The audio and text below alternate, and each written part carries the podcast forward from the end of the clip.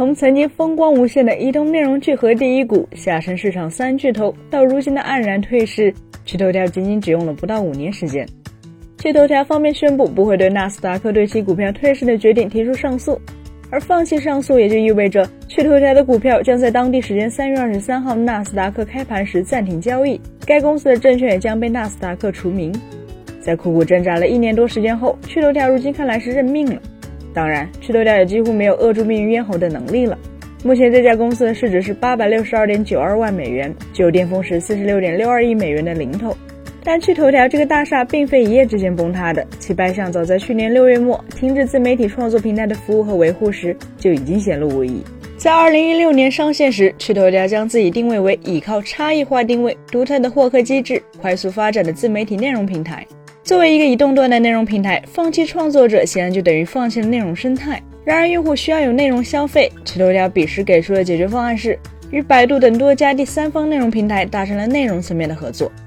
可如果平台中的内容都需要第三方来提供，那么趣头条自身也就失去了内容端的市场竞争力，剩下的就剩网赚模式，也就是用钱来收买用户。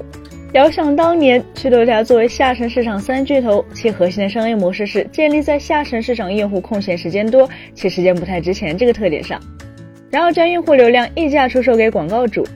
而看新闻能赚钱的方式以及其特有的视图系统奖励机制，将这部分下沉市场用户使用手机的时间与精力聚集到了这个平台上。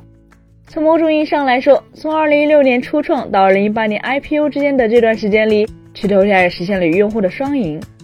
趣头条的商业逻辑其实非常简单，只有广告营收大于用户补贴就能一直运行下去。反过来说，只要其中的有一端出现了问题，这个甜品就会面临失衡的危险。然而遗憾的是，无论是在收入端还是在成本侧，趣头条都遇到了麻烦。收入层面的问题很好理解，毕竟全球数字广告业在2022年迎来了一轮史无前例的下行，广告主缩减预算也就成为了一个全球性的问题。而在成本侧，趣头条则遇到了更大的挑战。趣头条此前吸引用户靠的就是真金白银的补贴，但问题在于网赚模式几乎毫无壁垒可言，拼的就是谁给用户的钱多。而趣头条此前的成功靠的是先发优势，挖掘到了五环外人群这一在国内互联网生态中长期被忽视的用户群体。当其他平台开始复制这个模式后，趣头条的魔法似乎就不灵了。特别是抖音和快手两大短视频平台推出极速版后，俨然就给了趣头条致命一击。随着趣头条好不容易积累的用户被抖音和快手挖了墙角，在抖音和快手极速版崛起的2020年、2021年，也正是趣头条由盛转衰的时间点，两者几乎就是趣头条的掘墓人。同样是网赚，在快手极速版上看视频赚钱带来的娱乐效果，可比在趣头条上看新闻赚钱强得多。同样是将自己的时间变成流量贡献给平台来赚钱，用户当然会选择更具娱乐性的方式。这使得趣头条的用户平均每天花费时间从上市时的五十五点六分钟一路下滑至最后一次公开财报时的四十三点二分钟。这一轮无疑是短视频对图文降维打击的典型例子。在眼见主营业务无力回天的情况下，趣头条也尝试了寻求第二增长曲线，甚至这一尝试还一度看到了曙光。可结果命运又一次给了趣头条开了个玩笑。二零一八年下半年，趣头条推出免费网文 App 米读，开启了免费网文的浪潮。到了二零二零年秋季，米读公布的数据显示，该平台已累计服务近两亿用户，日活跃用户近一千万，用户日均使用时长稳定在两小时左右。紧接着，在二零二一年春季，趣头条宣布米读完成了一点一亿美元的 C 轮融资，累计融资额也达到了二点二八亿美元。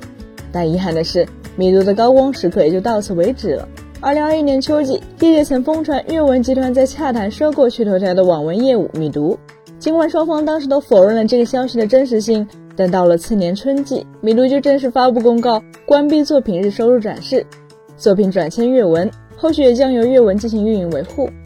天胡开局的米读并未迎来自己的加冕典礼，反而与网文巨头阅文集团暧昧不清，同样也是非战之罪。免费网文的出现是趣头条、抖音、百度挖掘下沉市场的表象，是意图通过免费继续下沉，与短视频抢夺这部分的用户。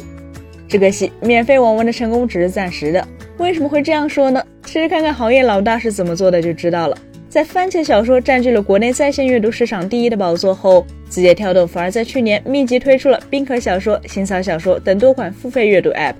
这就意味着，曾经的免费网文骑手也开始探索付费这条道路。而阅文方面发布的2022年财报，则从侧面证明了免费网文是一条死路。阅文集团在二零二二年的营收为七十六点三亿元，同比下降百分之十二。但基于非国际财务报告准则的规模净利润为十三点五亿元，同比增长百分之九点六。营收下降，利润反而增长，这就意味着用户的付费渗透率在上升，代表付费阅读在免费网文数年的冲击下，不仅没有倒下，反而愈发坚韧。据目见，到了二零二二年，免费网文概念在资本市场已然失宠了。在免费加广告的免费网文无法接过网赚的大旗后，趣头条的命运自然就注定了。